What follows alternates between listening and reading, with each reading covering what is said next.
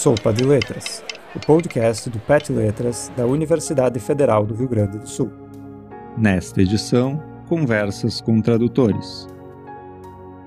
Olá, meu nome é Maurício Rezende, eu sou professor na Universidade Federal de Minas Gerais e estou aqui, a convite do PET Letras da URGS, para falar um pouco da minha experiência com o trabalho de tradução na série Conversas com Tradutores. Bom, Tecnicamente, do ponto de vista da minha formação acadêmica, eu não sou tradutor. Toda a minha formação foi em linguística, e por isso eu prefiro então me apresentar como um linguista que faz traduções e que tem uma grande preocupação com a democratização da ciência e tem um grande interesse pela divulgação científica. Bom, Seguindo esse objetivo, então, eu já tive a oportunidade de publicar algumas traduções de livros, artigos e de capítulos de livro. Como tradutor, o meu nicho é a tradução de textos técnicos de linguística. Parte da motivação para a escolha desse nicho, como eu mencionei, tem a ver com o meu interesse pela divulgação científica para o público leigo, no caso de alguns textos, e pela facilitação do acesso de trabalhos técnicos a pesquisadores sem início de carreira e a alunos de maneira geral, no caso de outros textos. Dentro desse movimento, o trabalho de tradução, sobre o qual eu escolhi falar um pouquinho mais, não se trata apenas de um único texto, mas sim de um projeto que reúne, na verdade, uma série de textos.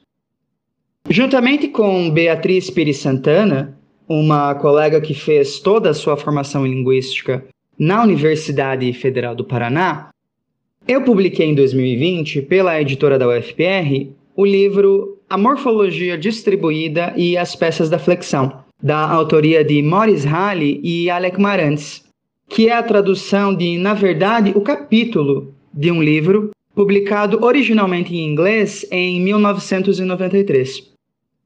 A escolha por esse texto foi motivada pelo meu trabalho e pelo trabalho da Beatriz na época com a teoria da morfologia distribuída, que é uma das versões mais recentes da teoria gerativa de Noam Chomsky, dentro da área de linguística formal. Esse trabalho de Halle e Marantz é considerado o texto fundador da teoria da morfologia distribuída. Então, para além da sua importância, este é considerado um texto particularmente grande, denso e difícil. Mas, sendo um trabalho clássico, ele acaba sendo uma espécie de leitura obrigatória para vários alunos e para pesquisadores em início de formação.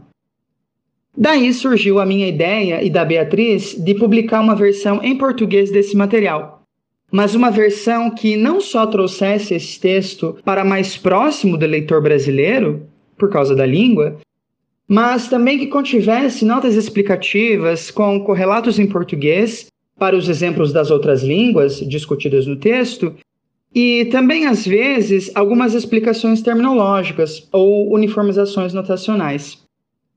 Por causa de projetos como este, talvez eu me veja mais como um linguista que faz traduções do que como um tradutor propriamente. Bom, esse projeto não parou por aí. Beatriz e eu continuamos nessa empreitada e agora, nos próximos meses, deve sair publicado, também pela editora da UFPR, o livro Morfologia Distribuída Uma Coletânea de Textos Fundamentais, que reúne outros cinco textos da autoria de Morris Halle e Alec Marantz, na sequência do texto seminal de 1993, e que são considerados fundacionais da primeira versão da teoria, e como tais de leitura obrigatória. Em síntese, o exercício de fazer ser dito em português algo que foi originalmente dito em outra língua é muito desafiador, mas também no sentido bom. Se eu tivesse que elencar as principais dificuldades da tarefa de traduzir trabalhos de linguística, eu certamente mencionaria três. A primeira, e mais óbvia, é a de encontrar correlatos em português para os exemplos das outras línguas, mesmo do inglês. Nem sempre é fácil fazer com que o leitor entenda a argumentação do autor quando ela se baseia em estruturas linguísticas que o leitor não conhece. A segunda é a escolha pela uniformização técnica. Alguns termos técnicos às vezes são popularizados em inglês, Então, cabe ao tradutor a decisão de quando cunhar um novo termo, em português, ou quando manter a terminologia corrente na língua original. Além disso, há termos técnicos convergentes. Então, por exemplo, em inglês, há duas palavras diferentes para termos que, em português, poderiam ser traduzidos por uma única palavra. Aí, novamente, entra a ação da decisão do tradutor sobre como resolver esse impasse terminológico. A terceira dificuldade é a da preservação do estilo do autor. Nem sempre é fácil decidir pela melhor estratégia para manter o tom do autor, seja irônico, seja passivo-agressivo.